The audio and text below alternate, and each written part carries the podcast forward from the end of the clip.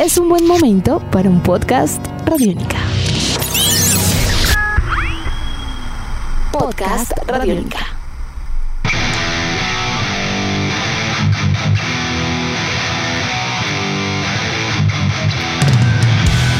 Bienvenidos a esta nueva emisión de Podcast Rock and Roll Radio, un producto de Radiónica desarrollado por el señor Andrés Durán, arroba Andrés Durán Rock, y quien les habla Héctor Mora, arroba Mora Rock and Roll, bajo la producción y captura de Juan Jaramillo y Jairo Rocha. Casi tanto como las agrupaciones Metallica o Megadeth, Anthrax fue una de las responsables del surgimiento de la agresividad para el thrash metal, combinando la velocidad y la furia del hardcore punk con las guitarras y voces prominentes del heavy metal, ayudaron a crear un nuevo subgénero pesado en sus primeros discos. También, desde su primer concierto hace cuatro décadas, la agrupación ha sido destacada en el mundo del rock y el heavy a nivel mundial como una descarga al vivo. A la fecha, han lanzado 11 álbumes de estudio y 26 sencillos diferentes, vendiendo más de 13 millones de copias a nivel mundial. Así que hoy en Podcast Rock and Roll Radio nos acercamos a la celebración de los 40 años de la carrera musical para Anthrax. Eso y mucho más en los próximos minutos. Andrés, muy buenas tardes, un placer estar con usted el día de hoy como es habitual y celebrando cuatro décadas para una banda de un sonido pogoso, concreto y sabroso. Anthrax. Un gran placer estar de nuevo con usted aquí, Héctor, y agradeciendo a todos los que hacen posible el Rock and Roll Radio Podcast. Es verdad, Anthrax es una de las bandas responsables de ser pioneros de un sonido como lo es el thrash metal, el speed metal en ese entonces, y mostrándolo de una manera diferente, ¿no? Como con mucho humor, sin la etiqueta del metalero vestido de negro, eh, con muchas referencias de cómics en sus líricas. es muy distinto de sus contemporáneos. Eh, a mí me parece que Anthrax es una de las bandas eh, que hay que mm, redefinir durante eh, los años porque ellos eh, son agresivos pero a su vez son amigables y repito con mucho humor. Y con un, podríamos decir que un sonido, un groove en determinados momentos, Andrés, que invita también a la fiesta metalera, como usted dice, con un poco de sarcasmo, ironía, humor, con la idea como de pasarla bien con los amigos metaleros también, un poco del sentido casi que desde la tabla del skateboard hasta sencillamente disfrutar con conciertos de otras bandas importantes del rock and roll. Esta es una banda de disfrutar en colectivo y con un sonido amigable incluso para radio. En muchos de sus sencillos vamos a encontrar temas que a veces incluso eh, eh, alcanzan a acariciar lo alternativo y hace que sean eh, de una fácil recepción por parte de oyentes a nivel de radio. Se dice que Exodus es equivalente en el metal a los Rolling Stones, mientras que Anthrax es equivalente a los Beatles, precisamente por lo que usted acaba de decir. El sabor, el sabor, la variedad, es sencillamente un vivir, me atrevo voy a pensar, Andrés, para una banda eh, que en general creo que ha logrado también mantenerse eh, con la imagen y con su contundencia de canciones en el imaginario de los fanáticos de una manera viva, ¿no? Porque de todas maneras hay que destacar, son varios discos en estudio, ellos tienen varios conciertos también y, y digamos que el grupo muchas veces no paraba de estar en giras permanentemente y demás, así no estuviera lanzando discos nuevos en estudio y eso los ha mantenido pues en el top de las agrupaciones a nivel mundial. Sin embargo, su último álbum full completo en estudio fue en el 2016, el For All Kings. Y en realidad sonaba también ese disco, incluso el anterior, venían en una línea en donde uno dice, el grupo tiene todavía mucho por aportar, creo que nos están debiendo algunos discos en estudio. No sé usted qué piensa frente a toda la trayectoria. Sí, han habido interrupciones. Eh, aún así, pues eh, se han vendido más de 15 millones de discos en el mundo entero, Héctor. Y creo que hay que darle eh, el crédito a la agrupación Anthrax de ser una de las primeras en emerger de la costa eh, eh, este de Estados Unidos al lado de Overkill, de Nuclear Assault. Creo que es una agrupación que lleva en su balanza lo que es el rock clásico como Rush, Ship Trick, ACDC, Keys y por otro lado las influencias del heavy metal, ¿no? Como Black Sabbath, Maiden, Judas Priest, Motorhead, Exodus. Eh, incorporan también influencias del punk, del hardcore como Bad Brains, DRI, Suicidal Tendencies. Recordemos el propio subproyecto de ellos, ¿no? SOD. Eh, en fin, es, es, una banda que por todos los ángulos gusta y, pues a su vez ha influenciado a agrupaciones posteriores el caso de Pantera, siempre lo citan a ellos y además fueron muy, muy amigos. Eh, agrupaciones como Sepultura también eh, nombran a Anthrax como gran influencia, Korn, la misma agrupación Killswitch Engage, Terror, todos se citan a Anthrax como máxima influencia y, pues esto no es para menos. De hecho, Shadows Fall siempre citó como máxima influencia a la agrupación Anthrax y hoy en día uno de sus guitarristas hace parte del grupo. La velocidad, sin lugar a dudas, tiene un fortín dentro de la propuesta de Anthrax desde sus inicios. La mano, en ese sentido, también la rapidez, la visión y el tipo de riff que compone el señor Scott Ian ha sido algo característico del grupo, quien a la hora, la verdad, viene a ser el, el miembro más antiguo y el que ha estado realmente en todas las jugadas. Así Charlie Benante también venga con él casi que desde los inicios, pero, pero realmente ha sido un proyecto en donde eh, todavía a nuestros días y demás, es claro que lo que piensa Scott eh, tiene mucho peso dentro del grupo y en las decisiones. La agrupación tiene su propia mascota, recordemos esa cara llamada de Nutman, eh, las alusiones continuas a referencias de cómics, como lo dije al inicio, como I Am the Law, hablando del Josh Dredd, eh, Among the Living, este álbum basado en la novela de Stephen King, The Stand, y pues muchas otras eh, citas eh, puntuales de ellos. Aquí yo creo que alrededor de lo que es también el trabajo de, de todos los, los, discos, Andrés, vamos a encontrar diferentes momentos. Yo insisto en que siento que es una banda que tuvo un despliegue también muy fuerte durante todos sus trabajos en los años 80, una propuesta importante en los 90, tiene algunos giros alternativos también en algunos ejercicios. Bueno, viene cambio de cantante, luego estaría, eh, estaríamos viendo nuevamente cambio de, de cantante, ya regresando al original. Pero yo siento que después de lo que sucedió con el famoso concierto del eh, Big Four desde Sofía, Bulgaria, en donde en un set particular participaban Metallica, luego también Slayer, Megadeth y Anthrax, como los cuatro grandes del, del, del thrash metal, hubo un boom muy fuerte y eso como que les dio una inyección adicional para esta última nueva eh, década, porque eso fue ya en el 2010, que el disco y el video, perdón, fue número uno en varios lugares en el mundo. Desde entonces ellos se han dedicado mucho a lo que es publicar también conciertos, ha habido un par de discos en estudio, pero los conciertos, insisto, tanto a nivel de audio como en video, han sido uno de los fortines precisamente yo creo que porque son de los representantes de ese sabor en tarima que enriqueció la propuesta de muchas otras agrupaciones de metal, incluso jóvenes que hay hoy por hoy. Eh, de hecho, la fiesta de estos eh, para este 2022 con los 40 años fue un lanzamiento también del famoso Excel, que es un ejercicio en vivo extenso en donde se demuestra que el grupo pues continúa teniendo un gran carisma en tarima, ¿no? Han grabado hasta en Chile conciertos. ¿Qué le parece si hacemos un recorrido por sus discos precisamente para darnos cuenta de, la, de las grandes eh, eh, de los grandes cambios y diferencias entre sí? Perfecto, porque la historia comenzaría en 1984 con ese Fistfoot of Metal, que, creo que asustaba más de uno no más de ver la carátula en donde el puño completo de este personaje con un guante con taches y demás, pues era una sensación de casi de eso, un golpe en la cara con speed metal. Claro que sí, pero antes de usted me acaba de recordar algo que tenemos que eh, precisar y es que la agrupación Anthrax eh, hizo su primera presentación en concierto en 1982 eh, y por eso estamos haciendo este podcast celebrando los 40 años de Anthrax. la agrupación comenzaría en 1981 pero sin grabar todavía y, y, pues prácticamente forjando las bases. Pero ya la primera presentación fue en el año 82, ya el primer disco que usted dice en el 84, el Fist Full of Metal, donde aparece ese puño saliendo por la boca de, de una persona, pero pues a manera de, de, cartoon, ¿no? Es, de, entrada. Sí, claro, no, de cómic. No, no es eh, pues como la carátula de brujería que pues, pues queda uno impactado, sino acá es, el impacto es más de, de, la gran habilidad del ilustrador. Neil Trubin en la voz, Dan Spitz, guitarra líder, y Scott Ian, guitarra rítmica, Dan Liker en el bajo y Charlie Benante en la batería bajo la producción ejecutiva de John Sazula. Esto era eh, el personal que estuvo acá involucrado en este disco, que es muy corto, Héctor. Es un disco que tiene una duración de 35 minutos, canciones cortas. Es un debut interesante bajo Mega Force eh, y que presenta pues la, idea más o menos del grupo. Pues viene hasta cover, ¿no? Porque tocan I'm Team de Alice mm, Cooper. Nada más y nada menos. Qué cover tan bueno, señor. Entonces ahí comienza la historia a tomar poco a poco forma para lo que sería un ejercicio ya el año entrante mucho más robusto para un segundo álbum como lo puede ser ese Spreading the Disease, en donde casi que ese disease, ese mal, ese virus podría ser el buen trash metal que coge, y repito, otra línea y aquí pues ya toma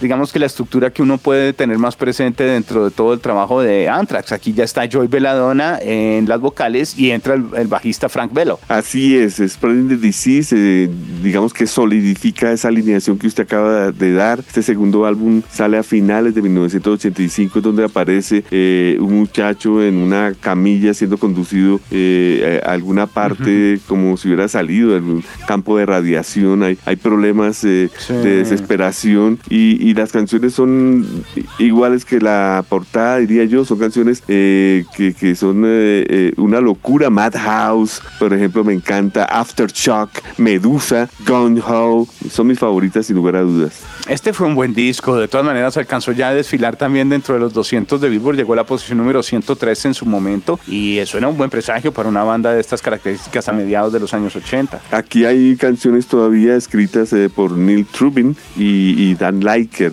entonces podemos decir que todavía quedaban los legados de estos dos señores. Para dar paso a el álbum que los catapultó, sí señor, el tercer álbum, el Among the Living, Héctor, qué discazo, recuerdo perfectamente cuando, cuando esto fue lanzado en 1987, eh, pues fue todo un, un bombazo. Eh, este disco dio a, dio a conocer lo que era eh, un, grupo de thrash metal absoluto. De hecho, el disco dedicado a Cliff Burton de Metallica, después de haber fallecido en el accidente de bus. es un disco agresísimo, largo, 50 minutos la portada es donde eh, aparece como un pastor eh, quitándose el sombrero en la mitad de, unos muchachos como rezando como un rebaño. Sí, señor. Eh, en este ejercicio creo que le iba a decir era que se ratificaba un poco lo que usted nos contaba frente al disco anterior, que había composiciones del personal anterior de la banda, pero ya la alineación que comenzaría a brillar y que muchos recuerdan como la más sólida y en un momento de oro del grupo, viene a ser la que se consolida un poco más libre en este disco, en este Among the Living. Ya pues sin, sin de pronto esas composiciones que venían de atrás y con otra visión, y repiten el productor, eso sí, porque aquí aparece de nuevo Eddie Kramer para un trabajo de 50 minutos eh, también destacado, en donde ya brillan éxitos como eh, I Am the Law, el mismo Indians, I'm the Man, Cutting a Mush, es un discazo también. Este también es cortico, a la hora la verdad en, en, la edición estándar era más corta, lo que pasa es que hubo una de lujo en el 2009 que lo hizo un poquito más robusto, pero se pasaba rapidísimo el disco es excelente. Recuerdo la contraportada donde aparecen ellos en el, en el subway de, de New York con sus pintas muy tracheras. Tenis blancos, por favor. Claro, pues sí, los tenis blancos. Total, con lengua afuera, gigante. Este disco a nivel comercial también tuvo muy buen eco, Andrés. Número 62 dentro de los 200 de Billboard. Si nos damos cuenta, seguían mejorando. Habían estado en el 113 antes, aquí ya 62. Luego viene 1988, septiembre, con el álbum State of Euphoria. Recuerdo que este vinilo venía con un holograma que era la sensación en este momento. Es donde aparece pues como una, eh, ¿cómo se dice eso? Como una una espiral, una espiral con, con los, los, integrantes del grupo de manera de, paranoia. Eh, es, es, un estado de euforia, pero la contraportada es todo lo contrario. Aparece el Nutman abrazando el grupo, eh, la ilustración hecha por uno de los eh, grandes integrantes del equipo de la revista Math. un gran disco también con canciones como Be All and All, Antisocial, el famoso cover, Who Cares Wins, Now Is Dark, gran disco, Misery Loves Company es una gran producción. Aquí cambiaron de productor, aquí aparece Mark Dodson, el disco tiene también otra muy buena acogida a nivel de ventas, este llega incluso al número 30 dentro de los 200 de Billboard también Andrés. Eh, los eh, temas que usted menciona, contundentes, presentes, y yo creo que una, una visión que complementaba con esa acidez de la carátula, porque era ya de goce, esa carátula es un poco de demencia, pero también como de gozar en, en conjunto para el thrash metal, y ese, esa especie de espiral que usted menciona también jugaba como si fuera hipnótico, más o menos, y como si las caras de los músicos estuvieran girando en esa espiral y lo sedujeran a uno para disfrutar cada vez más del volumen con esta muestra de puro trash metal. Sí, me parece que es, es, un disco que salió en el momento eh, ideal y perfecto. Eh, llegó como anillo al dedo, el desarrollo radial, el desarrollo en conciertos, todo lo que ocurrió en ese momento me pareció ideal para el State of Euphoria. Son discos muy potentes, toda una línea definida en los años 80 y comienza en los 90 con una nueva producción donde incluso ya aparecen otro tipo de reconocimientos, porque este disco, Persistence of Time, Andrés, fue nominado incluso a premio Grammy.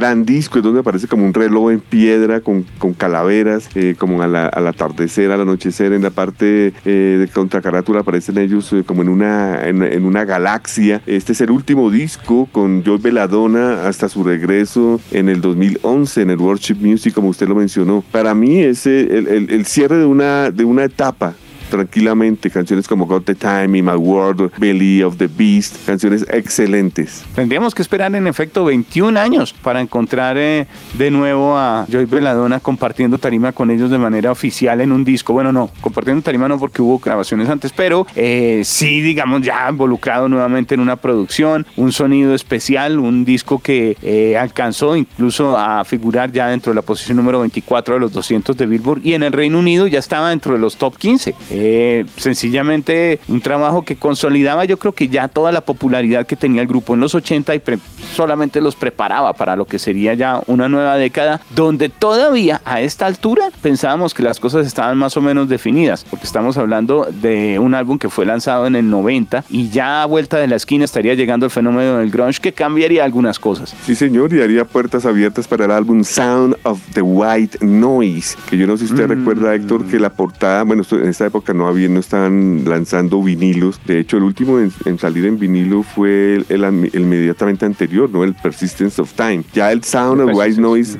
no salió en vinilo y recuerdo que la, la carátula, eh, pese a que era pequeña en sí, era, era muy interesante porque estaba impreso sobre el plástico como una calavera en blanco y uno podía deslizar el librillo y creaba un efecto especial. Este sexto álbum da como connotación eh, el primer álbum para el vocalista John Bush y para mí algo fatídico que fue la salida de Dan Spitz, el guitarrista líder de, la agrupación. Eh, curiosamente, John Bush eh, eh, trabajaba por segunda vez con el productor Dave Jerden, quien ya lo había hecho con la agrupación Armored Saint con el álbum Symbol of Salvation. Y recordemos que Dave Jerden, a su vez, como usted mencionaba, la época del, del grunge, productor de discos como Dear de Alice in Chains por esta época. Aquí encontramos muchas cosas raras, usted bien lo menciona, porque de entrada, por época también, por tiempo y demás, este disco tiene algunas cosas que podría ser un poco alternativos dentro de la propuesta de Anthrax, en el rasgado, en el tipo de acordes, en el tipo de progresiones a veces de guitarras de fondo. Eh, es agresivo, es un disco del metal, pero yo sí le siento una línea que, que claramente va con el cambio que estaba viviendo el mundo en ese entonces y otro tipo de sonidos. La salida de Danny Spitz,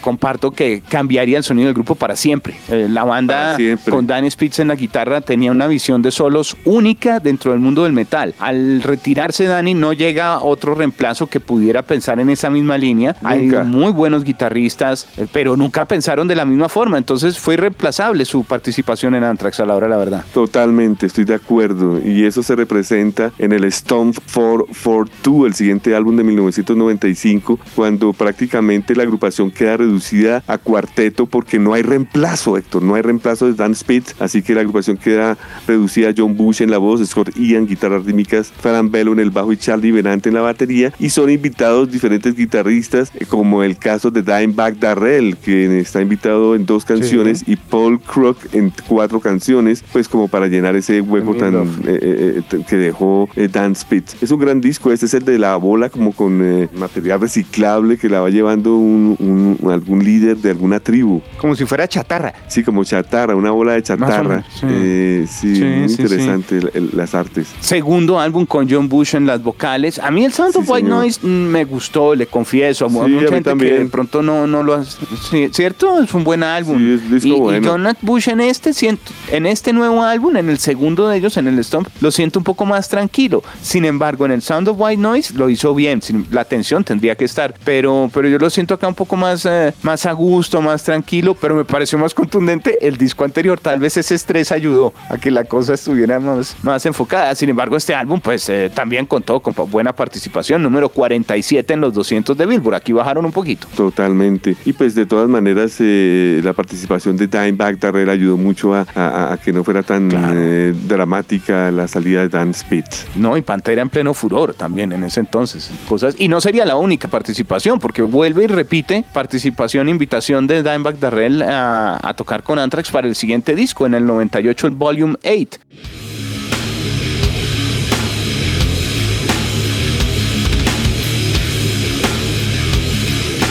Se tomaron su tiempo, ¿no? Tres años después para este octavo álbum de Anthrax, julio 28 del 88, eh, el disco trajo consigo innovaciones en cuanto a, que fueron invitados a ser parte de, lo que se conocía como el ATV, la PlayStation 2. Eh, es un excelente disco, diría yo también, eh, teniendo en cuenta que aquí el, encargado de, hacer las guitarras en, general siguen siendo Dimebag Darrell y Paul Crook, o sea, siguen ellos tratando de, intentar llenar lo que nunca se pudo, ese vacío de Dan Spitz, pero lo hacen muy bien. Invitado especial Phil Anselmo, o sea, la mitad de Pantera está aquí en este disco, lo que indica que hay luz verde para esta reunión de Pantera con, Charlie Benante, ¿no? Hoy en día en el 2022. Ah, claro, no, eran muy cercanos. Eh, Charlie además estuvo en el funeral de, de ambos eh, eh, hermanos Darrell, entonces pues, de los hermanos Abbott, perdónenme, entonces pues yo creo que allí ah, hay todavía nexos muy importantes de rock and roll, de tiempo atrás, de discos, de experiencias. Eh, siento que todo eso ayudó a que tuviera como un poquito más de forma y por eso digamos que nos parece lógico la participación de Charlie Benante en ese regreso. Ha dicho que está muy orgulloso y que tomará con todo el compromiso del caso el tratar de interpretar las canciones de la manera más fiel posible al tocar de Vinnie Paul. Agregaría Andrés que este disco, el Volume 8, fue producido también por el mismo grupo junto a Paul Crock, que era el que está tocando guitarras en el disco, venía de invitado también en el disco anterior y pues era conocido por el trabajo con, con Midlove. Y también es el disco donde aparece la bola de billar con el número 8 y trajo consigo sencillos como Inside Out, Crush, Pigs in Vinegar y Born Again Idiot. Aquí ya luego encontramos un hueco grande, a la hora de la verdad, tal vez de los eh, más eh, extensos que tendría el grupo entre un álbum y un álbum, porque ya pasarían cinco años para encontrar en el 2003, en el nuevo siglo, el álbum We Come For You All. Buen disco. Uy, este noveno disco para mí es eh, de los más importantes en su carrera musical. Eh, el álbum es el que presenta en la portada como un color púrpura, eh, con una centrífuga bastante extraña. el disco tiene de nuevo como invitado a Dimebag Darrell, pero ya hay un guitarrista líder reemplazando a Dan Speed, que es Rob Cagiano, que lo hizo muy bien para este álbum, pero después nos daríamos cuenta que, que su salida era inminente para Ball Beat pero aquí en este disco eh, me gusta mucho la incorporación de Dimebag Darrell. Eh, Roger Daltrey tiene una aparición aquí invitado en la canción Taking the Music Back. Eh, me parece que es un disco extenso, son como 50 minutos, en donde también quedaron plasmados sencillos como Taking the Music Back y Safe Home, Héctor. Es un buen álbum, hay canciones potentes, a mí me gustó ese, ese regreso, digamos que lo sentía potente, me gustaba encontrar a John Bush con quien ya para esta altura nos damos cuenta llevaba cuatro discos, entonces había muchas cosas también que ya se habían adaptado en el oído para todos los fanáticos frente a, cómo cantaba él y demás. Hay buenos temas. Eh, yo creo que es un disco potente y que vale la pena recordar. 50 minutos está muy bien y a nivel general este llegaría a la posición número 122 dentro de los 200 de Billboard. Te cuento que yo me esmeré mucho en este año, eh, por, pues como no habían vinilos, Héctor, por conseguir una versión especial de eh, We Have Come For You All, en donde aparece eh, a manera de Digipack, Digipack no, perdón, aparecen dos, el, CD de cristal acompañado por un CD de cristal delgadito que se llama Summer 2 103 2003, en donde encuentro mm. canciones en concierto como Safe Home, Grand Chick, Orphan Emperor, Celebrate Summer, Watching You, a, Fucking eh, Callboy Song y London, o sea, en su mayoría covers. Es un gran disco, lo recomiendo. Vendría luego otro hueco y aquí sí más grande, porque si habían sido cinco años esperando para ese We Have Come For You for you all Andrés, tendríamos... Eh, que esperar casi 8 para encontrar ese worship music. Sin embargo, hay que destacarlo, el grupo en ese tiempo no paró. En el 2010 estuvo el famoso video del Big Four que tanto mencionábamos al principio, la banda tenía tours por Europa, estaban vivos, simplemente no había salido álbum de estudio y eh, de una manera importante se reactivan eh, a nivel de placas eh, ya fonográficas completas con este worship music, Andrés.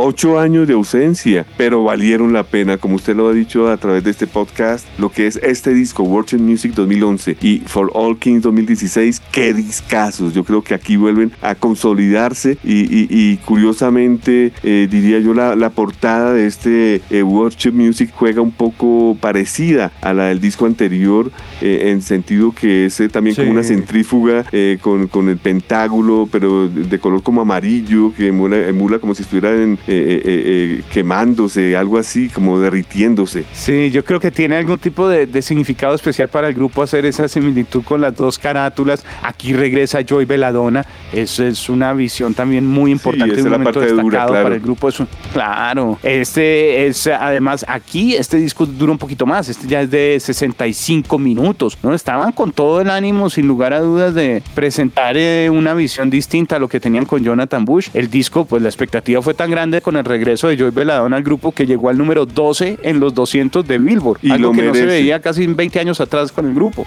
Lo merece, Héctor. Es un gran, gran disco. Tuvo aceptación en el mundo entero. Buenas canciones, buenos sencillos como Fire Until You Can't, eh, The Devil You Know, Canción Sota, In the End, I'm Alive. Un gran disco. Ay, hay que recordar algo. luego... hay, que recordar algo, hay que recordar algo. Que este, este disco eh, fue grabado inicialmente con un cantante llamado Dan Nelson y y, todo estaba listo y hicieron las paces con, con, con, con Joey Veladona y lo zafaron a Dan y finalmente quedó él, pero, pero da, tristeza así de este cantante que supuestamente iba a ser el, la continuación de este Anthrax. Sí, tal cual. Él quedó iniciado porque grabaron cosas y todo. Eh, casi nada, se nos olvidaba ese pequeño detalle. Sí, sí, sí. Pues tendríamos que esperar luego cinco años, otra vez se toman su tiempo, afortunadamente no fueron ocho como antes, pero cinco años para encontrar luego el For All Kings para todos los Reyes, producción 2016, Andrés. Eh, un sonido también especial del grupo en donde ya participa en la guitarra John Donis, reemplazando lo que eran las guitarras de Rob Cayano. Sí, señor, que venía de Shadows Fall, como le digo a usted. Es un gran guitarrista, lo pudimos ver aquí en Colombia en Rock al Parque, tuve el placer de conocerlo. Y yo siempre le había encontrado una gran similitud con lo que es eh, su tocar con Anthrax y lo hace muy, pero muy bien. Me parece que es otro discazo, la portada, la portada es de las mejores, es como una gran iglesia y un vitral de nuevo con ese pentáculo de Anthrax, como con unos sacerdotes que son los del grupo, muy bien logrado. Eh, me encanta el disco, de hecho lo pude conseguir de vinilos de colores porque ya regresan los vinilos, de hecho el anterior también, el, el, eh, eh, ¿cómo se llama? el For All King, bueno, perdón, el For,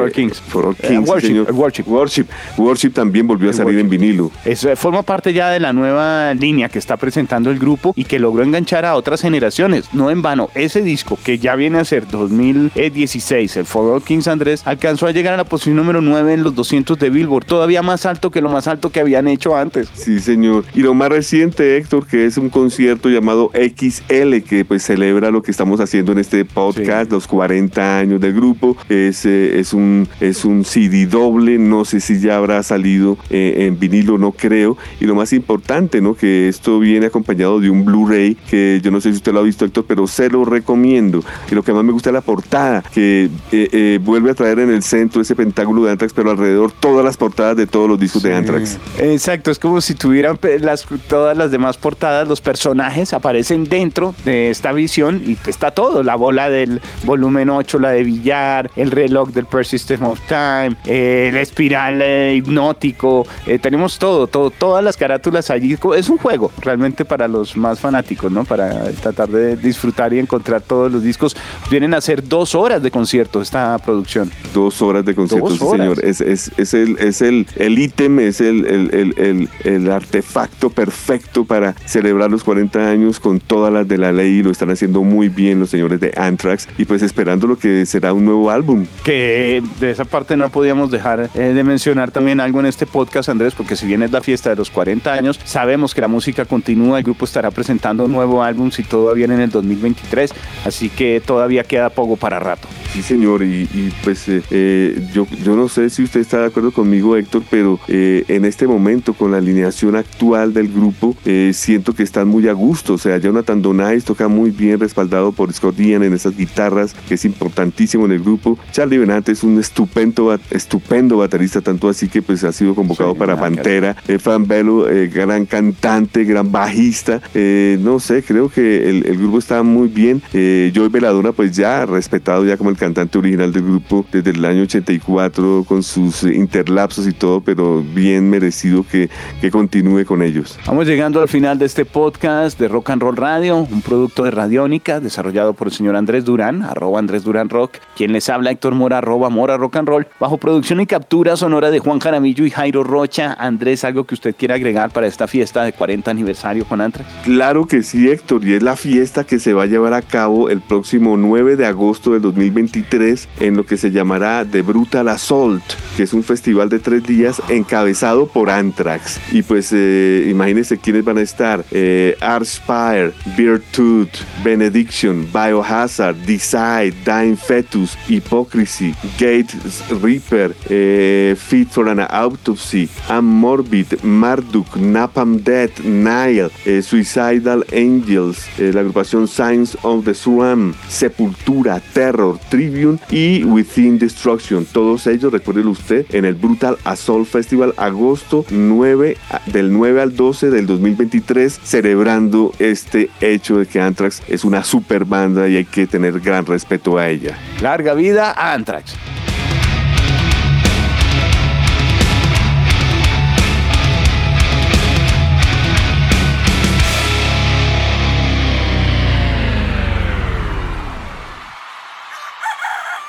Hola, soy Fausto García Calderón. Hago parte del equipo de paz de Radio Nacional de Colombia y quiero invitarlos a escuchar Inquebrantables, Voces del Cambio, la serie de podcast en la que les traemos historias de gente excepcional que está cambiando la historia en lugares a los que ha llegado la paz.